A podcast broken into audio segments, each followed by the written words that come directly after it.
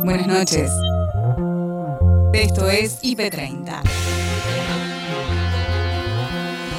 En 30 minutos te voy a mostrar lo mejor de la programación del día.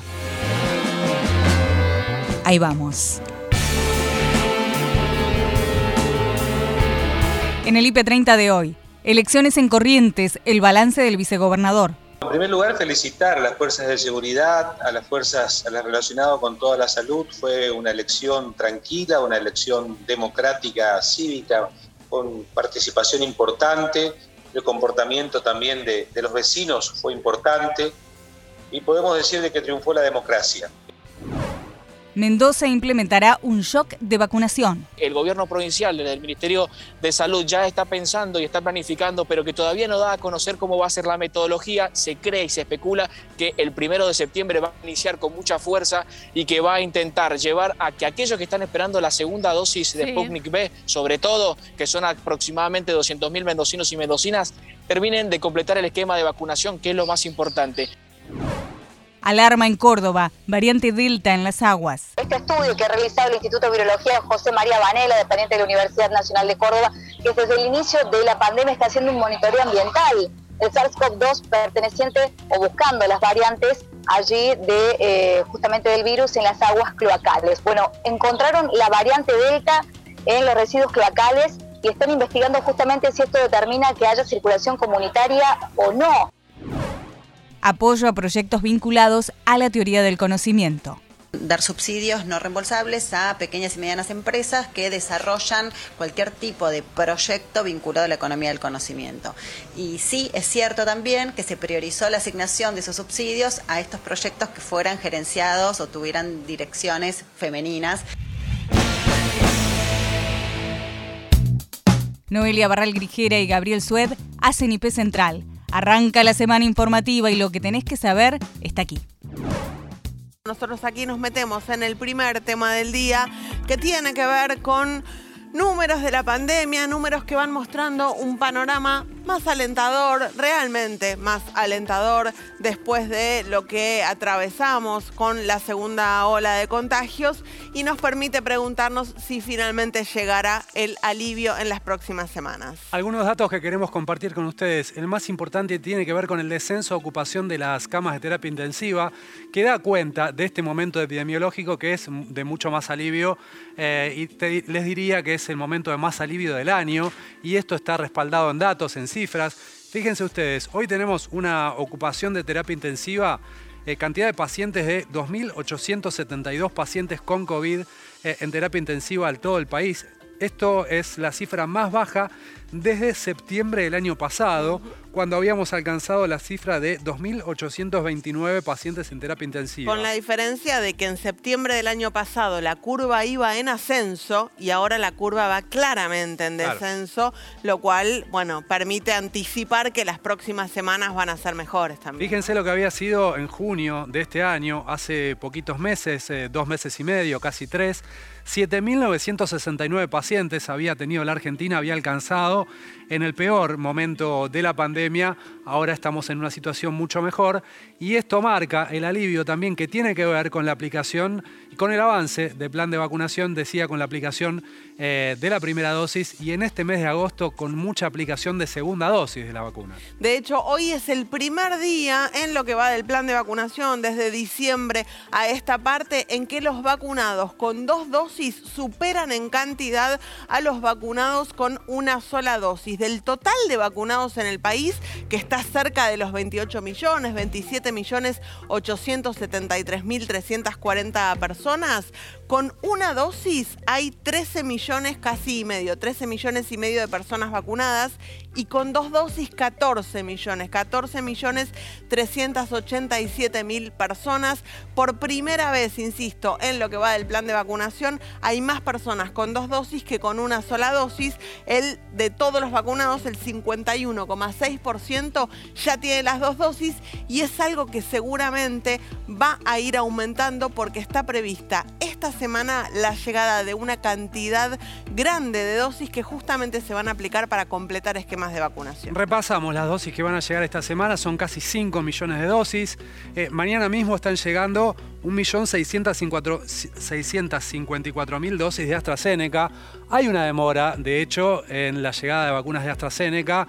Eh, muchos pacientes están esperando la segunda dosis yo no quiero eh, personalizar la información. ¿Estás pidiendo tu segunda dosis a vivo? Estoy pidiendo la segunda dosis de AstraZeneca que Noelia ya la tiene. Ya la tengo. Ella había recibido la primera dosis antes que, después que yo. Después que vos. Y vos ya tenés la segunda dosis y yo todavía no. Bueno, Cosas que pasan. está pasando esto eh, con algunos eh, pacientes o con algunas personas en Capital Federal.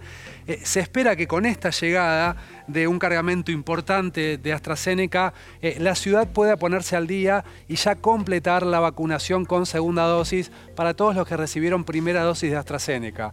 Eh, ¿Qué va a pasar además esta semana? El miércoles van a llegar 2.678.000 eh, dosis de Sinopharm y el viernes otras 570.000 dosis de Sinopharm.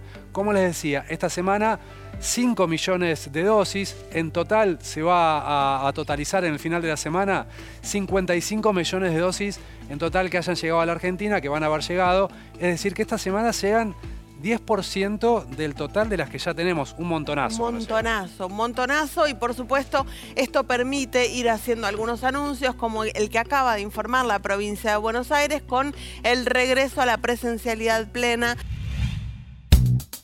Tarde a tarde actualiza la información de la mano de Agustina Díaz y Nacho Corral. Bueno, vamos a hablar ahora de esta disputa que empezó a surgir en la península antártica por un terreno, un territorio en realidad, que el gobierno chileno aduce que le corresponde, que tiene autonomía y que tiene soberanía sobre esa jurisdicción y que la República Argentina entiende que no es así. Por lo tanto, se empezó a abrir, un conflicto sobre quién es el eh, responsable de dirimir a quién pertenece esa plataforma eh, continental que está en discusión a partir del comunicado que sacó el gobierno chileno en las últimas horas y que el gobierno argentino salió a confrontar. A rechazar, ¿no? Plataforma continental en la Antártida, un desarrollo muy importante antártico tiene nuestro país, la República Argentina, con muchas bases militares, científicas también en el territorio antártico y ahora Chile eh, decide iniciar una disputa con nuestro país por ese territorio. Lo que estamos haciendo como gobierno, dijo Sebastián Piñera, es un proceso de continuidad de la política exterior y esperamos en noviembre enviar a la Comisión de Límites de la Plataforma Continental de las Naciones Unidas la plataforma continental al oeste de la península antártica. Esto que fueron declaraciones que hizo el presidente chileno, fueron rechazadas por el gobierno argentino. Ahora, la pregunta es, ¿a quién le corresponde en realidad la soberanía sobre esta porción de la Antártida, por eso tenemos una entrevista. Estamos comunicados con Andrés Dachari, que es el secretario de Relaciones Internacionales de las Malvinas y la Antártida, para consultarlo sobre el tema. ¿Qué tal, Andrés? Agustina Díaz y Nacho Corral, te saludamos. Agustina, Nacho, ¿cómo están? Muy buenas tardes. Buenas tardes. Bueno, Andrés, en principio tratar de entender cuál es el territorio en disputa que están, eh, con el que están dirimiendo Argentina y Chile. Sí, el, día viernes fue publicado en lo que es el diario oficial de Chile, el equivalente a lo que sería nuestro boletín oficial, un decreto del presidente Piñera, en la cual Chile justamente se embarcaba en un trabajo de lo que es la determinación de su plataforma continental. Obviamente es algo que cada país está facultado en función a la CONVEMAR, pero puntualmente el, punto de conflicto, donde nace este nuevo conflicto con, con este vecino país, es a partir de la determinación de lo que afecta a una isla chilena llamada Diego Ramírez. ¿Cuál es el problema? En, este decreto se cambia el criterio por el cual se establece la forma de, estimación de lo que es la plataforma y justamente como resultado de esto se viola lo que es el Tratado de Paz y Amistad que celebraron nuestros países en 1984. Para explicarlo de la manera más simple posible, en este tratado se estableció una línea imaginaria esa línea imaginaria era el meridiano de 67 grados 16 minutos. A lo que se encontraba al este de esta línea correspondía la República Argentina, a lo que se encontraba al oeste a la República de Chile. El problema es que con este criterio que pretende aplicar unilateralmente Piñera con su decreto, 5.000 kilómetros cuadrados se están adentrando en territorio nacional y puntualmente en lo que es la jurisdicción de la provincia de Tierra del Fuego, Antártida e Islas del Atlántico Sur. Gustavo Canteros, vicegobernador de Corrientes, se refirió a las elecciones que se llevaron a cabo en el día de ayer y al ataque al diputado Arias. En primer lugar, felicitar a las fuerzas de seguridad, a las fuerzas relacionadas con toda la salud. Fue una elección tranquila, una elección democrática, cívica, con participación importante. El comportamiento también de los vecinos fue importante y podemos decir de que triunfó la democracia. Esto es lo más importante que nosotros podemos decir. Se ratificó el modelo del gobernador de la provincia en la provincia, en la provincia lógico y en la ciudad el que lleva el intendente actual. Gobernador, sabemos usted dice eh, fiesta democrática, triunfó la democracia, clima de paz, pero sabemos que hubo un candidato que fue baleado el jueves a la noche durante su acto de campaña y que de hecho todavía tiene un pronóstico reservado aunque afortunadamente está evolucionando de forma positiva. ¿Este hecho afectó el transcurso de las elecciones? ¿Se vive un clima de intranquilidad en Corrientes? Mire, nosotros estamos en la ciudad capital, no es un hecho anecdótico ni mucho menos, es un hecho que nos preocupa a todos y un mm. hecho que está en este momento en etapa de investigación. La provincia, la justicia ha tomado también este tema como propio y seguramente se va a investigar porque fue la orden que dio el gobernador hasta las últimas consecuencias. Estuvo la ministra también de, Seguridad de la Nación, se interiorizó del caso. En realidad es una localidad muy pequeña que está a más de 400 kilómetros de la capital. Yo resido en la capital, entonces el impacto no es el mismo. Nosotros vivimos otro clima aquí en la ciudad capital, pero de hecho esto nos preocupa a todos es un diputado provincial que está en este momento en ejercicio de su mandato y por supuesto que nos preocupa y lógicamente el gobierno de la provincia se ha ocupado sobradamente de poder atender y buscar el mayor esclarecimiento de este caso. Vicegobernador eh, Analía Argento lo saluda. Buen día, ¿cómo le va? buen día. Eh, Usted, digamos, hay una realidad política en, la provincia de Corrientes y es que usted, como vicegobernador, eh, dejó la Alianza ECO y fue, fue candidato a intendente por el Frente de Todos y perdió la elección. Digo, ¿cómo queda políticamente? ¿Queda incómodo frente al gobernador Valdés? ¿Va a seguir siendo vicegobernador hasta el final de su mandato? Desde luego que sí, es un mandato, es un mandato constitucional, un mandato institucional que tengo, tengo una responsabilidad institucional eh, y en ese sentido la tengo que cumplir hasta el 10 de diciembre. No existe motivo alguno para poder modificar esto. Lo he dicho en más de una oportunidad. Mi responsabilidad institucional, soy presidente del Senado. Por supuesto, tengo que realizar las convocatorias también a las sesiones, como debe ser, y en el marco de esto, seguramente, bueno, seguir trabajando hasta el 10 de diciembre. Eh, las elecciones, sí, no, y le quería preguntar cómo analiza, digamos, este altísimo porcentaje de votos que tiene el gobernador Valdés y la Fuerza ECO. Digo, ¿es un triunfo de Valdés, de la Alianza ECO, de Juntos por el Cambio a nivel nacional? ¿Es una derrota del Frente de Todos? Digo, ¿Corrientes es una provincia distinta en lo político al resto del, del mapa nacional? Hay un liderazgo que se ha consolidado, que es el del gobernador de la provincia eh, Gustavo Valdés está presente en todo el territorio provincial y esto lo ha demostrado con el resultado de la elección. Eh, nosotros no podemos decir que esto es un triunfo de Juntos por el Cambio, ni mucho menos, al contrario. Es un liderazgo muy fuerte que él lo ha ejercido durante todo este tiempo. La ciudadanía ha convalidado esto con el respaldo electoral y es quien ha triunfado en estas elecciones. Se gana o se pierde, se reconocen los, se reconocen las, se reconocen los triunfos y se reconocen las derrotas. En este caso nosotros fuimos, este, perdimos las elecciones y tenemos que reconocer el liderazgo fuerte de Gustavo Valdés. Es un liderazgo provincial, que es un liderazgo local y que se ha, se ha acentuado este último tiempo. Gisela Marciota y Matías Tombolini visitaron la Cámara de Diagnóstico Médico, donde resaltaron la participación femenina en tecnología dar subsidios no reembolsables a pequeñas y medianas empresas que desarrollan cualquier tipo de proyecto vinculado a la economía del conocimiento. Y sí, es cierto también que se priorizó la asignación de esos subsidios a estos proyectos que fueran gerenciados o tuvieran direcciones femeninas y que, porque en realidad está buena la propuesta y está buena la iniciativa sobre todo, digo, más allá de que por supuesto hay una política de Estado que tiene que ver con el desarrollo de la economía del conocimiento, que tenemos ese compromiso desde el gobierno nacional Desde el Frente de Todos, y también tenemos el mismo compromiso con una política de Estado que tiene que ver con la perspectiva de género. Entonces, incorporar a las mujeres y darles prioridad a la hora de asignar esos subsidios tiene que ver con que, por un lado, hay una decisión política y, por otro lado, somos muy conscientes de que solamente el 25% de estas pymes eh, vinculadas a la economía del conocimiento están gerenciadas por mujeres. Entonces, hay que ampliar eso y para ampliar eso se están seleccionando y priorizando a los proyectos que están gestionados por mujeres. Y más en el área de tecnología. Chicos, los están escuchando Matías y Gisela. Bien, ¿qué tal? Eh, Gisela, Matías, Maxi Leniani, buenas tardes. Eh, gracias por recibirnos. Bueno, em, el, concepto ¿no? de poner la Argentina de pie tiene que ver con esto, ¿no? Con la reactivación, con la reactivación post pandemia, con el compromiso del Estado, ¿no? En poder acompañar a aquellos que, que invierten. Esto va en este sentido, ¿verdad?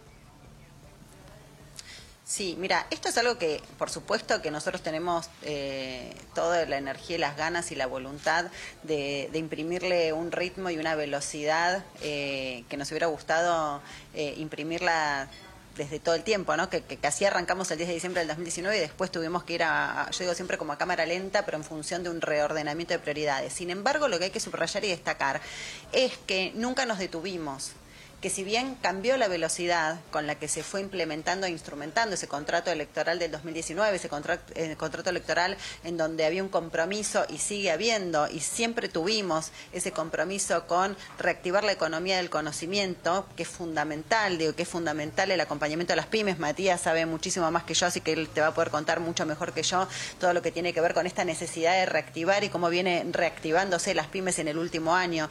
hay un compromiso que lo tuvimos desde el 2019 lo tuvimos durante la pandemia, porque todo esto que estamos contando, estos programas, el Soluciona, que tiene que ver con estos subsidios no reembolsables que se le está dando a, a las pymes vinculadas a la economía del conocimiento, tienen que ver con cosas que se hicieron en pandemia.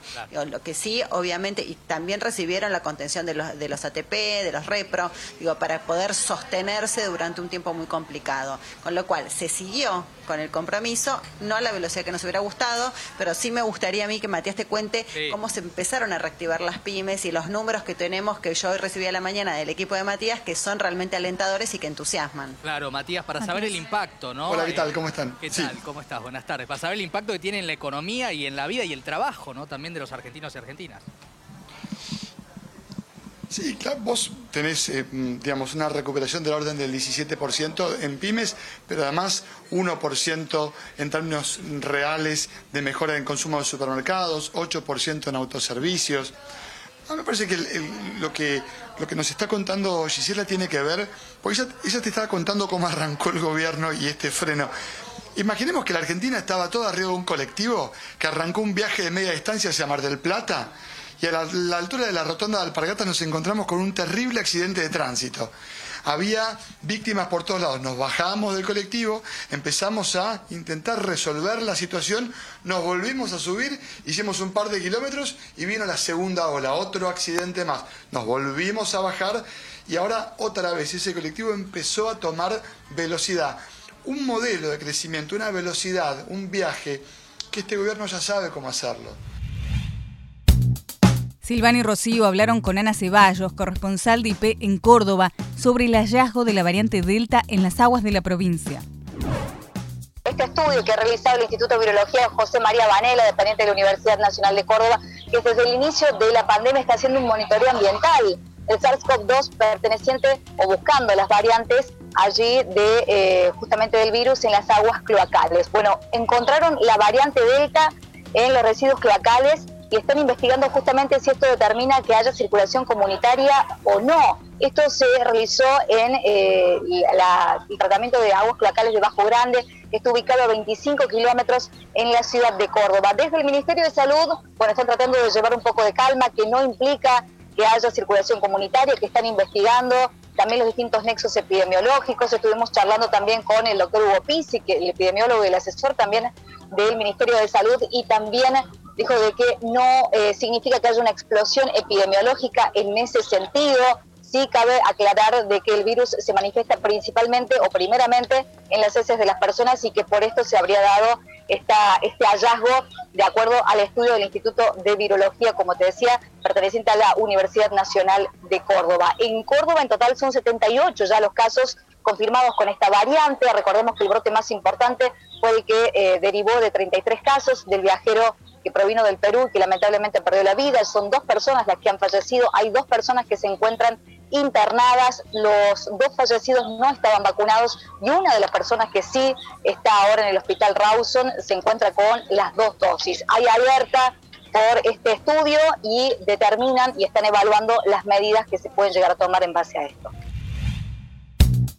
Gastón Lucero, desde la provincia de Mendoza, explicó en qué consistiría el shock de vacunación que busca implementar la provincia el gobierno provincial, desde el Ministerio de Salud, ya está pensando y está planificando, pero que todavía no da a conocer cómo va a ser la metodología. Se cree y se especula que el primero de septiembre va a iniciar con mucha fuerza y que va a intentar llevar a que aquellos que están esperando la segunda dosis de Sputnik B, sobre todo, que son aproximadamente 200.000 mendocinos y mendocinas, terminen de completar el esquema de vacunación, que es lo más importante. Ahora, y acá hay un tema a tener en cuenta. Sí. sí, perdón, habían llegado algunos registros periodísticos de la provincia de Mendoza que indicaban que había una baja adhesión a la posibilidad de combinar diferentes vacunas, ¿no? Algo que se está haciendo en todo el territorio nacional que cuenta con el aval del Consejo Federal de Salud, que cuenta con el aval de todos los representantes de partidos políticos, pero que en Mendoza la gente no se estaba animando, por decirlo de alguna manera, a aprobar el cóctel de vacunas. ¿Esto se piensa hacer una campaña casa por casa, reforzar mediáticamente? ¿De qué manera se va a lograr?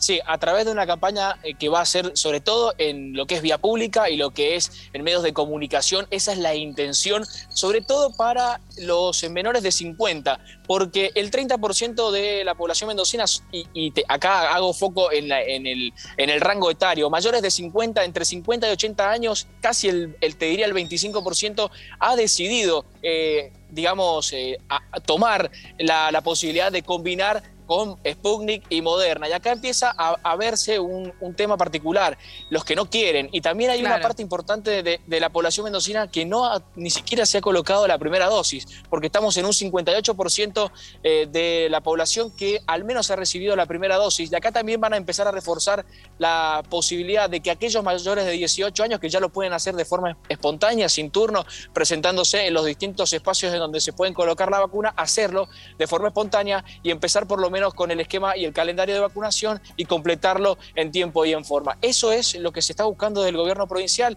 Hicieron varias campañas, ¿se acuerdan en su momento de esa campaña que aquellos que llevaban en el mes de agosto eh, el, el, carnet de vacunación le regalaban una bebida? bueno, parece que no, no ha surtido efecto y esto es lo que realmente preocupa al gobierno provincial. el hecho que ¿Cuál es tu, hipótesis personal, ¿no? De, por qué es tan baja la vacunación en Mendoza? Porque es algo que de hecho se replica en Córdoba, ¿no? Donde los índices son todavía peores. Son provincias con poco acato a la vacunación. Yo creo que va más, que nada por, en el caso de Mendoza, ¿no? Eh, Córdoba tiene una situación particular eh, eh, que la verdad si nos ponemos a analizar y a, precisar, creo que acá podemos tener varias hipótesis, pero en el caso de Mendoza lo que me parece que lleva a que no se vacunen es la baja cantidad de casos positivos, porque Mendoza ya no supera los, 100, 150, 200, pero está en eso y, también el tiempo, que, cada vez el clima está más lindo, la gente piensa que como sucedió el año pasado, en esta época ya empiezan a bajar los casos, eh, por ahí hay, también hay un descuido, no usan tapabocas, no hay distanciamiento, eh, hay reuniones sociales eh, en espacios cerrados, muchas personas que también, bueno, la, el, digamos, el Ministerio de, Seguridad de la provincia trata de evitar este tipo de eventos, pero bueno, siguen sucediendo porque no hay mucha conciencia social, pero hay una campaña fuerte del gobierno provincial y el que no la respeta somos los mendocinos y las mendocinas. Vale Delgado trae propuestas de la Semana del Cine Documental Argentino hermosas propuestas, ¿eh? las que hay bien variadas en esta semana del cine documental que está terminando. Nos quedan hoy y mañana inclusive. Así que es para aprovechar porque además se pueden ver en la plataforma Vivamos Cultura de manera gratuita. Trabajos muy diversos. Hay nueve documentales y diez cortos. Varios de los documentales largometrajes y de eso quería hablarles porque, claro, como les decía, tan, tan variado todo que, por ejemplo, esta propuesta nos lleva a Cuba cuando, entre otras cosas, Cuba decide alojar y cuidar y darle asistencia Ah, sanitaria a los chicos ucranianos Sí, lo vi, es tremendo. víctimas de la explosión de Chernobyl, Nico. Es impresionante. Son las víctimas, los chicos que sufrieron la radiación en Chernobyl y Cuba fue uno de los pocos países del mundo que aceptó tratarlos. ¿no? Totalmente. En la época, esto sucedió naturalmente en la época de la Unión Soviética, y cuando todavía eran más fluidos que hoy, incluso los vínculos entre Cuba y Rusia. Esto pasó en Ucrania, de todas maneras, que integraba a la Unión Soviética. Pero además era recordemos que en devastador. su momento no se conocían los efectos de la radiación, con lo cual la gran mayoría del mundo se negaba a atender a las Sí. víctimas porque no sabía si Claro. era contagioso, si qué podía llegar a pasar, con lo cual fue, fue muy valiente ahí la postura de Cuba. Totalmente y además en una postura solidaria extrema, Nico Palo, cuando se sumó una complejidad más, que ellos estaban en plena asistencia a estos niños y cae la Unión Soviética. Entonces Cuba entra en un bloqueo extremo, un desabastecimiento casi absoluto, eh, difícil momento para la población, los ciudadanos, el gobierno, que ha asumido ese compromiso con esos niños y niñas, siguieron adelante, no solo con la asistencia sanitaria, sino también con todo lo que era tener esos chicos allí, ¿no? En un momento hasta se abrieron escuelas para eh, contar este, justamente qué era lo que estaba pasando en el idioma de los chicos y para no cortar la escolaridad. Entonces empezaron a dictar clases en ruso, en ucraniano y demás, ahí vemos tarara. Pero hay otras propuestas que ¿Qué les traje también. Vale? eh, Porque más métanle, es hoy, mañana y se termina. esto. Exactamente. Bueno, aquí estamos viendo una película muy hermosa, tierna, divertida, Dorados 50. Parejas que estuvieron juntos más de 50 años o que por ahí Están para andan. Nobel estos, ¿eh? la verdad, 50 años en pareja o más, es impresionante. Qué, qué lindo, ¿no? Porque viste que la narrativa contemporánea nos ha este, convencido de que el amor no dura y no, hay ejemplos múltiples. Es como correrse un poco de esa mirada, de, esa- de ese cinismo, Tengo ¿no? una amiga periodista de espectáculo que está con el marido periodista de deportes hace más de 20 años. Ah, no sé de quién Eso- estarás eso hablando. Por eso te iba a digo. decir, mira, ese mismo dato iba a aportar. Todavía sí. Mirá si en 15 años alguien hace un documental sobre esta pareja que también conocemos. Por eso Vamos te digo, 20, ¿viste? Así que chicos, 20 años de tranquilamente, les aseguro que van a llegar, van a superar los 50 ustedes, Qué ¿vale? momento. Bueno, ojalá sean así de dorados como los de estas parejas. Eh, son muy hermosas las historias, pero además me gustó mucho porque eh, todo esto está atravesado por el humor. Eh, uno de los directores, Alejandro Baniencos, ahí lo vemos en cámara, eh, es quien tiene una especie de crisis de la mediana edad y no sabe si va a llegar a los 50, va por 30 de pareja. Y bueno, a partir de esos planteos y de esas preguntas que él se hace, incluso sobre sus propios padres, es que se despierta y desarrolla este documental. Periodismo por periodistas. Florencia Ballarino y Víctor Ingracia visitaron los estudios de Redacción IP. Hablaron con Leandro y Patricia sobre la Red Argentina de Periodismo Científico, la importancia de este sitio en pandemia. La red la crearon para evitar que nos metamos los que estamos opinando todo el tiempo en redes y no sabemos nada, o, o ya existía desde antes. No, elegantemente vamos a decir que para Casi. ¿Viste? Está bien. posicionar a los periodistas científicos como un Muy bien. área central este, y también, bueno, sirve para que todos los otros periodistas se nutran a través de ellos y que seamos también un nexo entre los científicos y la sociedad. Pero existía desde antes del coronavirus. No, sí, sí, sí, totalmente. Hace tiene más de muchos 10 años. Sí, hace más de 10 años somos más de 100 periodistas de, de toda la Argentina que integramos la red, que es un espacio además muy fuerte de, de capacitación, ¿no? Por lo que tiene esta especialidad es la necesidad continua de estar capacitando ET en todo lo que tiene que ver con ciencia, con salud, con las novedades que directamente... Y estaban, pre- bueno, acá estamos viendo algunos de los temas de la etapa de ustedes. Antes de, de verlos y aprovechando el primer tema, que es el tema de la vacuna, ustedes hablaban de capacitación. ¿Ya estaban capacitados para hacer periodismo sobre una pandemia? Mira, teníamos el antecedente de, la gripe H1N1, ¿no? Que, para, que nosotros también la, cubrimos.